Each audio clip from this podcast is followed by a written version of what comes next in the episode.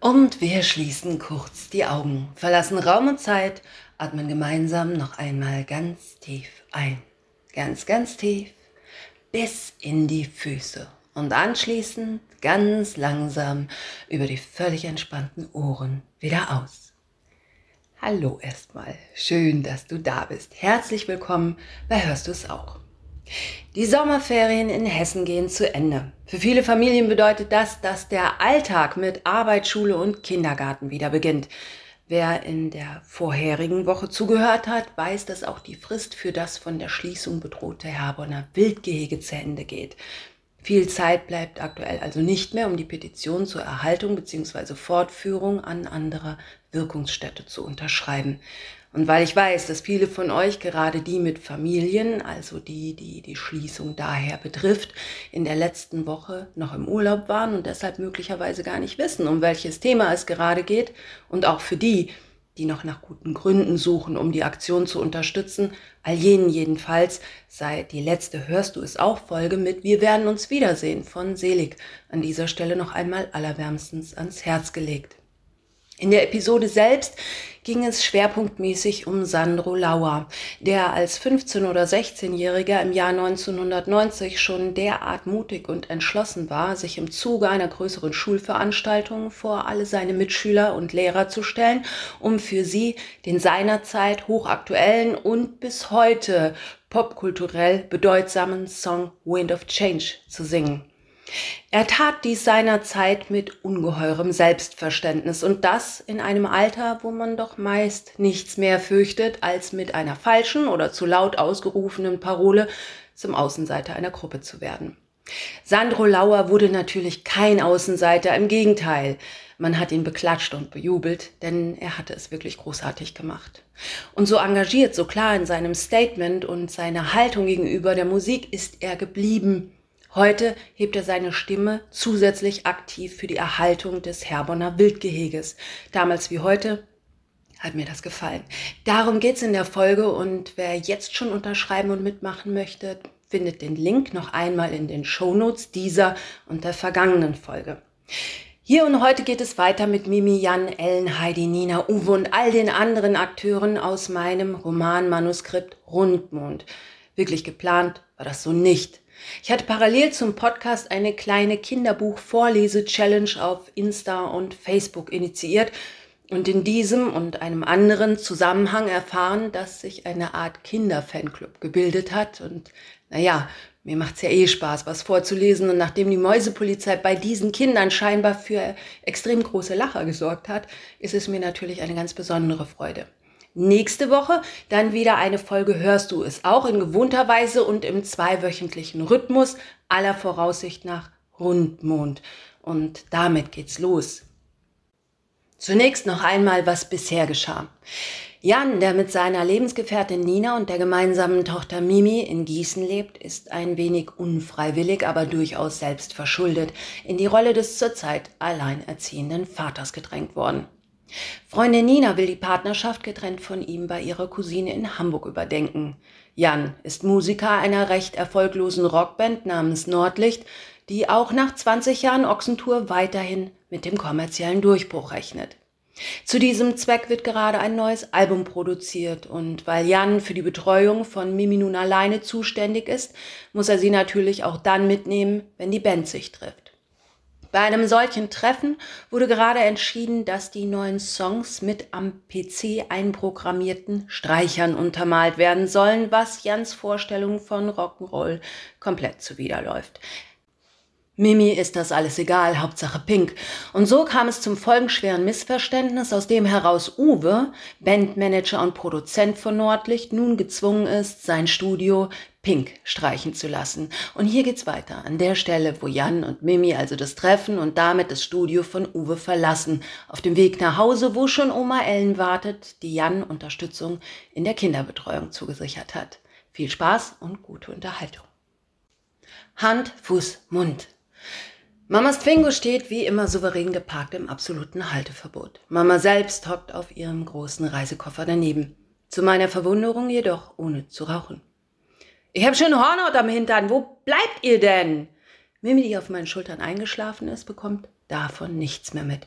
In kompletter Montur lege ich sie drinnen angekommen in ihr Bettchen, ehe ich Mama dann endlich begrüßen und mich für ihr schnelles Herkommen bedanken kann. Du bist meine Rettung. Sag mal, du rauchst gar nicht. Alles in Ordnung, Mama? Stolz tippt sie auf ein schwarzes Lederetui für E-Zigaretten. Ob du es nun glaubst oder nicht, Jan, einige Veranstalter haben mir das Rauchen herkömmlicher Zigaretten in geschlossenen Räumen untersagt. Ich dachte zuerst, es sei ein Scherz, ausgerechnet in Künstlerkreisen das Rauchen verbieten zu wollen. Noch dazu mir. Sogar auf der Toilette bin ich erwischt und wie ein dummes Schulmädchen ausgeschimpft worden. Kannst du das glauben? Naja, jedenfalls habe ich mir dann diese Dinger besorgt. Die riecht man auch gar nicht. Und du schimpfst doch auch immer, dass ich in Mimis Beisein nicht so viel rauchen soll. Kannst also durchweg zufrieden sein mit deiner Mama. Sie strahlt und lacht mich an, während ihre kleinen müden Augen hinter den dicken Brillengläsern fast von allein zufallen. Nicht mal Passivrauchen ist mir also noch vergönnt, denke ich missmutig, aber nicke ihr aufmunternd zu. Was das wohl für Leute sind die Mama mit ihren 73 Jahren noch in die E-Zigarettenszene treiben. Die Welt wird immer skrupelloser. Ach Mama, sage ich deshalb nur und nehme sie fester in den Arm. Weißt du was, Junge? Ich bin wirklich todmüde von der Fahrt. Wenn Mimi nun sowieso schon schläft, dann lege ich mich auch direkt hin. Einverstanden? Na klar. Ich will noch mal eben rüber zu Uwe ins Studio. Wird aber nicht so spät bei mir. Wir sehen uns dann morgen zum Frühstück. Mama nickt und verschwindet im Bad. Im Studio, das höre ich schon aus der Ferne, wird unterdessen weiter gefeiert. Und ich hoffe bloß, dass sie in meiner Abwesenheit nicht auch noch 80er Jahres Synthesizer auf die Platte verabschiedet haben. Der Späti und ich treffen zeitgleich ein. Lieferservice, trällert er, während ich ihm behilflich bin, seine vollbeladene Sackkarre die Eingangsstufen hinauf zu wuchten.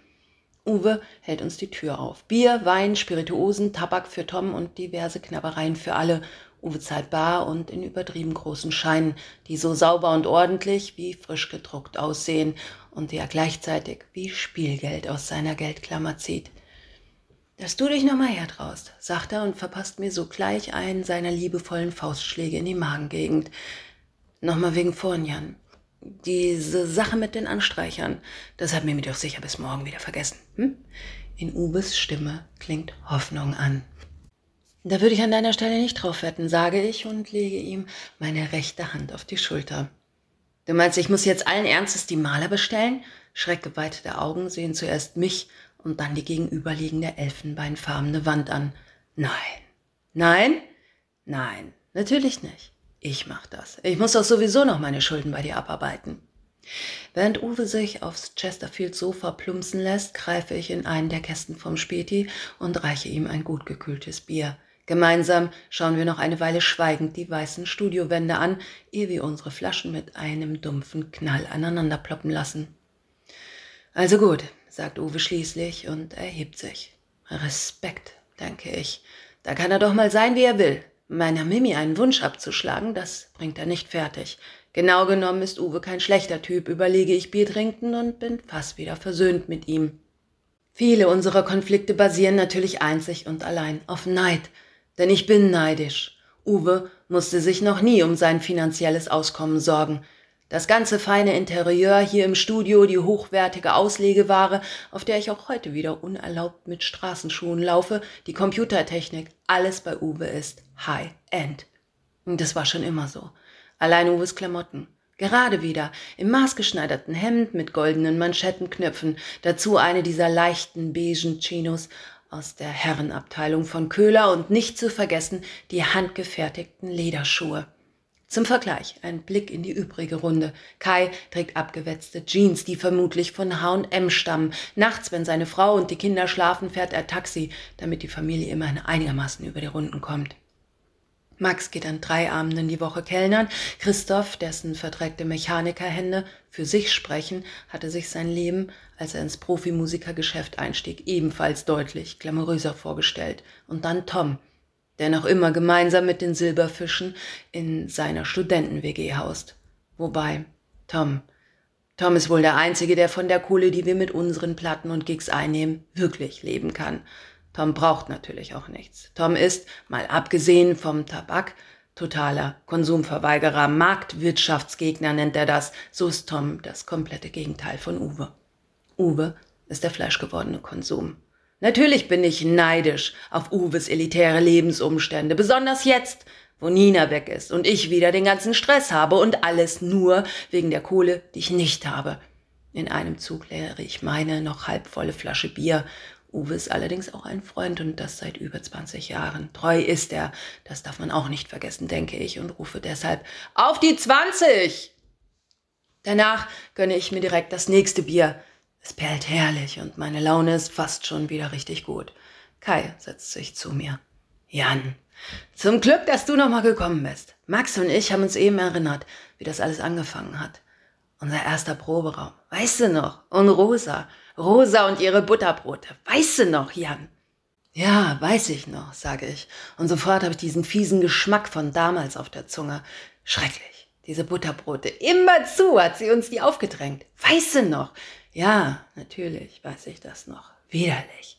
Vor allem, weil wir die immer bis zum letzten Krümel aufessen mussten. Da hat sie schön aufgepasst. Ja, genau. Und wer hätte Rosa auch jemals was abschlagen können? Ach, Rosa. Kai seufzt und ich mit. Ein beherzter Schluck und schon wieder ist eine Flasche leer.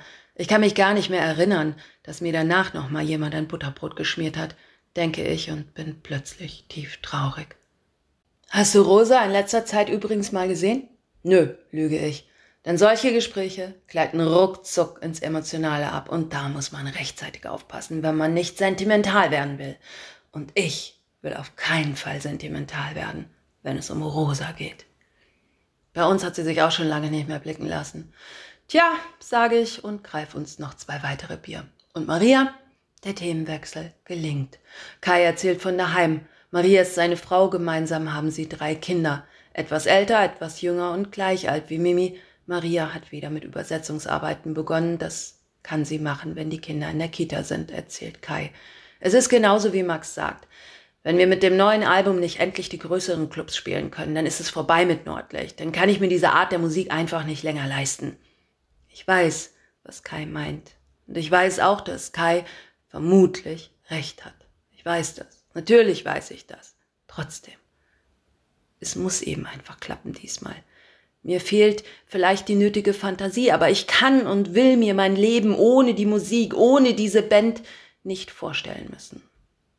Wie vorhin schon klingelt auch nun unerwartet mein Handy. Erneut ist Mama dran. Wo in dieser Wohnung finde ich denn mal ein Fieberthermometer, Jan? Im Bad, glaube ich. Fehlt dir denn was? Nein, mir geht es gut. Es ist wegen Mimi. Sie hat Temperatur und Schmerzen, außerdem rote Bläschen im Mund. Alles klar, bin schon unterwegs, sage ich, stelle meine ohnehin leere Flasche zurück in den Kasten, rufe bloß noch einmal zum Abschied in die Runde und mache mich auf den Nachhauseweg. Von unten aus dem Hof kann ich es schon erkennen, im Wohnzimmer brennt noch Licht. Drinnen finde ich Mama auf dem Sofa sitzend und Mimi zugedeckt daneben liegend vor. Mimis glühendes Köpfchen ruht müde in Mamas Schoß. Ganz rote Bäckchen hat sie, ihr Blick ist ruhig, die Augen glasig und leer zum Boden gerichtet. Ach Mäuschen, du wirst doch vorher noch topfit, sage ich leise, während ich mich zu ihr herunterbeuge. Mimi zuckt nur teilnahmslos mit den Schultern und dreht ihr Köpfchen zur Seite. Weiterlesen, Oma, sagt sie mit dünner Stimme und macht die Augen zu. Mama krault ihr den Arm und liest die Geschichte vom dicken Pfannkuchen. Im Bad ist es nicht. Da habe ich schon geschaut, Jan. Mama schüttelt den Kopf in meine Richtung. Auch ich wühle mich erfolglos durch diverse Körbe, Schachteln und Schubladen im Badezimmer, wenn ich nur wüsste, wo Nina die Notfallmedikamente und das Thermometer aufbewahrt. Zu blöd, dass Mimi ausgerechnet jetzt krank wird, wo Nina weg ist. Ich gehe dann mal zur Notdienstapotheke. Was brauchen wir denn alles? Vor allem etwas gegen Fieber. Und frag doch bitte nach, ob Ihnen zu Mimis juckendem Bläschen in den Mund und an den Händen etwas einfällt. Der Apotheker in der Südanlage reagiert geradezu empört auf meine Frage. Haben Sie denn tatsächlich noch nie etwas von der Hand-Fuß-Mund-Krankheit gehört? Nein. Geht Ihre Tochter denn schon in den Kindergarten? Ja. Dann ist der Fall klar. Hand, Fuß, Mund. Gehen Sie bitte trotzdem morgen mit der Kleinen zum Kinderarzt. Saft oder Zäpfchen gegen das Fieber? Weiß nicht. Am besten beides. Zur Sicherheit, oder? Was meinen Sie denn? Der Apotheker meint nicht, er verschwindet einfach kopfschüttelnd im Offizin. Voll bepackt ist er aber schon wenige Augenblicke später zurück. Durch die Scheibe hindurch bietet er mir seine diversen Warenpfeil. Sehen Sie? Hier. Die Dosierung steht schon drauf. Dieser Saft wirkt ungefähr für zwölf Stunden. Sie sollten frühestens nach acht erneut etwas davon geben, falls Sie sich für die Zäpfchen entscheiden, ebenfalls nicht häufiger als dreimal täglich. Verstanden? Ich nicke brav, woraufhin er schon mal beides in die Klappe legt. Möchten Sie außerdem ein herkömmliches Thermometer oder lieber eins fürs Ohr? Bei Patienten im Kleinkindalter raten wir gemeinhin zur herkömmlichen Messung, weil sie genauer ist. Sie meinen Po? Herkömmliche Messung, genau. Ich nehme beide, wie Sie wünschen, sehr gerne. Und hier noch eine Packung Alka-Seltzer und extra starke Pfefferminzdrops nach hauseigener Rezeptur. Woher wussten Sie, dass ich Erfahrung? Und seien Sie sicher, Sie können es wirklich brauchen. Haben Sie denn sonst noch einen Wunsch? Äh, nö. Zahlen Sie in Bar oder mit Karte? Karte bitte. Und nachdem auch die finanzielle Transaktion abgewickelt ist, legt der Apotheker mir noch den Rest meines Einkaufes in die Klappe. Ich wünsche zwar noch gute Geschäfte, aber innen wird bereits das Licht gedämmt. Der Apotheker im blütenweißen Kittel ist bereits entschwunden. Ich fühle mich ein wenig allein gelassen, wie ich dort so auf offener Straße und in finsterer, dunkler Nacht die Einkäufe in den Händen balancierend dastehe. Wenigstens eine Tüte hätte er mir wohl anbieten können, denke ich. Aus der Not heraus stopfe ich alles in meine Hosentaschen und befrage Dr. Google nach dessen Meinung zu Mimis ominöser Fieber, Hand- und Mundpustelkrankheit. Könnte sein, meint Google, dass es ein paar Tage dauert. Viel trinken und Fieber senken hält er aber auch für eine gute Idee und den Kinderarztbesuch empfiehlt er ebenfalls. Na schön. Als ich wieder zu Hause eintreffe, finde ich meine beiden Mädchen schlafen vor. Das Märchenbuch liegt aufgeklappt neben Mamas Hand auf dem Sofa. Mimi scheint sich indes überhaupt nicht bewegt zu haben. Mamas Kopf ist nach hinten über die Lehne gekippt. Es sieht unbequem aus, aber auch ein bisschen lustig, wie sie dort mit weit offen stehendem Mund laut schnarchend halb sitzt, halb liegt. Da ist ein nostalgisches Gefühl aus Kindertagen, was mich für einen Moment davon abhält, in diese wundervolle und vom Zufall arrangierte Familienalltagskulisse einzugreifen. Aber dann siegt die Vernunft. Mimi muss ins Bett und Mama in die Waagerechte. Behutsam streiche ich über Mimis Stirn. Schwer zu sagen, wie hoch ihre Temperatur aktuell noch ist. Auf jeden Fall fühlt sie sich sehr, sehr warm an. Vom Schlaf unbeeindruckt trage ich sie ins große Bett und gehe dann zurück zu Mama. Nachdem ich ihr die Brille vorsichtig abgenommen habe, schiebe ich zuerst ihren Oberkörper nach links, dann die Beine nach rechts und lege sie hoch aufs Sofa. Zum Schluss decke ich sie mit der weichen, warmen Keuter zu. Ihr Schnarchen kippt dabei kurz in ein lustiges Schnappgeräusch und verstummt schließlich. Alt ist sie geworden und dünn auch, aber die neue Frisur steht ihr gar nicht schlecht. Das sollte ich ihr morgen unbedingt einmal sagen, darüber wird sie sich freuen. Als ich selbst auch endlich ins Bett gehe, ist es bereits nach drei Uhr und mir ist mulmig bei dem Gefühl, Mimi könnte wach werden und nach Nina fragen. Wenn Mimi krank ist, bewacht gewöhnlich Nina ihren Schlaf. Die nächsten Tage sind anstrengend. Mimi ist ausgesprochen weinerlich und ich kann ihr einfach so gar nichts recht machen. Papa, kann ich Erdbeeren haben? Erdbeeren haben wir nicht, mein Schatz. Es ist auch gar keine Saison mehr für Erdbeeren. Mimi weint.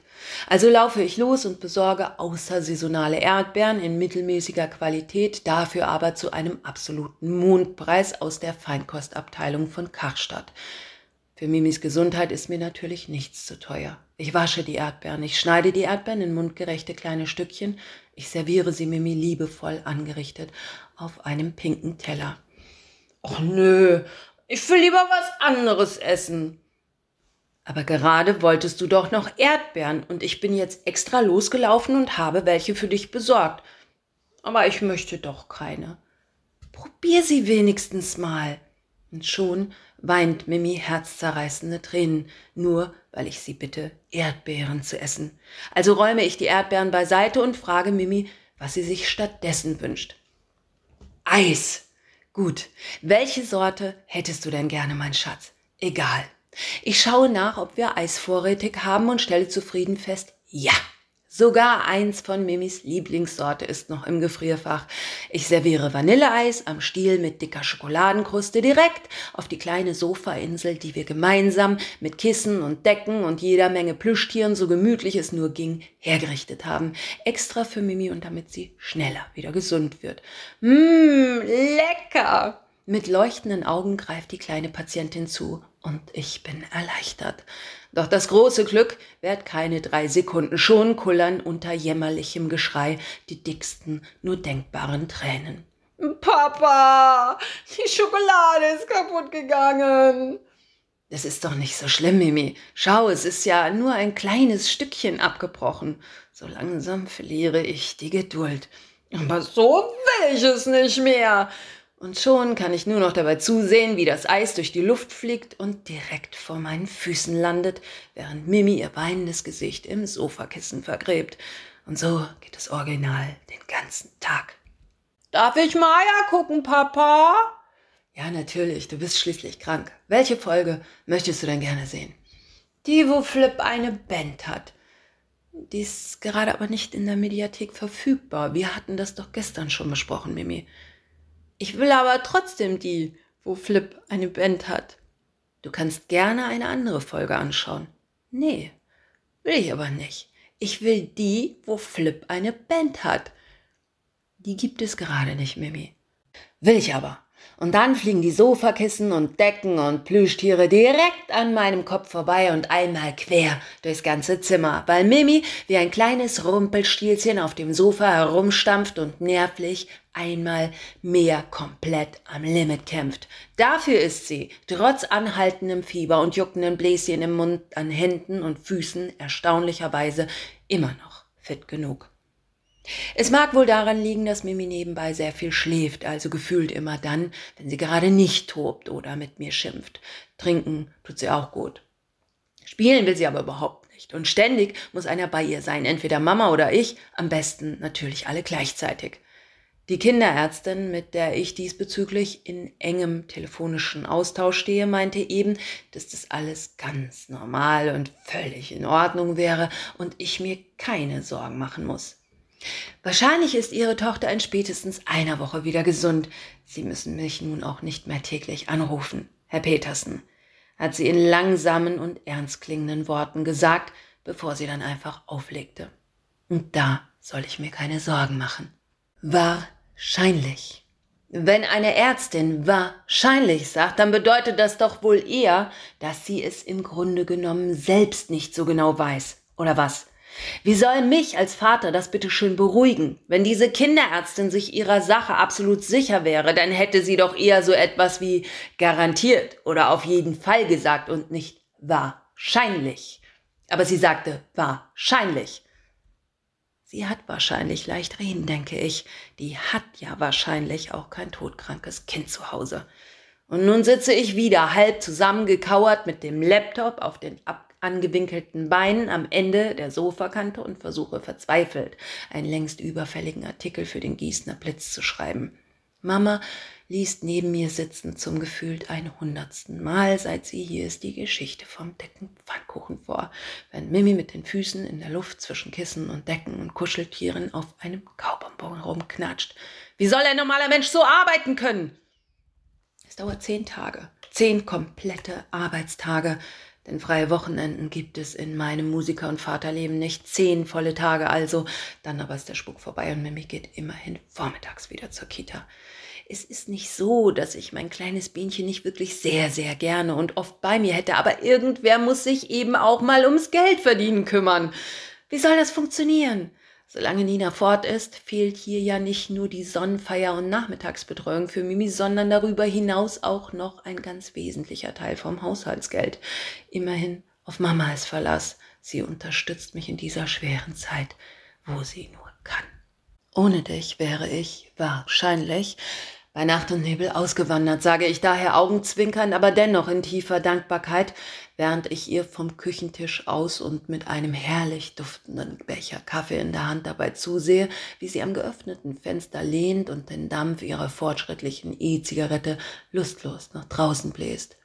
Schrecklich, denke ich, Das HB-Männchen würde sich wohl lieber freiwillig in der Luft zerreißen, als das noch erleben zu müssen. Statt glimmender Glut ein rotes LED-Licht, was immer dann kurz aufleuchtet, wenn Mama an ihrem Mundstück aus Plastik zieht. Und es riecht wirklich nach gar nichts. Mamas Blick verrät mir ähnliche Gedanken, ehe sie das Ding lieblos auf dem Fensterbrett ablegt und dann damit beginnt, die Äpfel fürs Mittagessen zu schälen. Ich hätte nie gedacht, dass es so anstrengend ist, ein krankes Kind zu pflegen. Ich fühle mich tatsächlich völlig ausgelaugt. So platt wie jetzt bin ich sonst nicht einmal nach der Tour und da bekomme ich ja auch kaum Schlaf. Ja, so schmeckt das wahre Leben, Jan, sagt Mama, ohne aufzuschauen. Und diese Unzufriedenheit, das ständige Genörgel über alles, was mal anders ist als sonst, das ist mir in den letzten Tagen auch schwerstens aufs Gemüt geschlagen. Mit erhobenem Schälmesser und strengem Blick lugt sie über den Brillenrand. Wie jetzt? Meint ihr etwa mich? Frechheit. Ich muss mal wieder nach Hause, Junge, sagt sie dann schnell und wendet ihren Blick wieder von mir ab, zurück auf den wachsenden Apfelschalenberg vor ihr. Heute gibt es Pfannkuchen. Für morgen koche ich euch noch was vor. Das müsste dann wohl reichen, bis Nina wiederkommt. Heidi und ich sind am Wochenende auf eine Hochzeit gebucht. Stell dir vor, Heidi hat schon fünfmal angerufen, weil sie denkt, dass ich nicht rechtzeitig zurück bin. Mama lacht. Mir bleibt der Kaffee fast im Hals stecken. Sie war schon drauf und dran, die Hochzeit abzusagen, aber das kommt gar nicht in Frage. Eine Hochzeit sagt man nicht ab, wenn nicht mindestens einer von beiden im Sterben liegt, also einer vom Brautpaar, meine ich. Selbstverständlich vom Brautpaar. Mama würde doch eher mit einem Kopf unterm Arm auftreten, als leichtfertig was Zugesagtes abzusagen. Ich schlucke, dann finde ich meine Sprache wieder. Und wann genau willst du weg? Keine Sorge, Jan, nicht vor dem Mittagessen. Wie? Heute noch? In mir entbricht die Panik. Ja, natürlich. Wann kommt Nina denn wieder? Ähm, pff, sage ich wahrheitsgemäß. Ja, dann klär das mal lieber.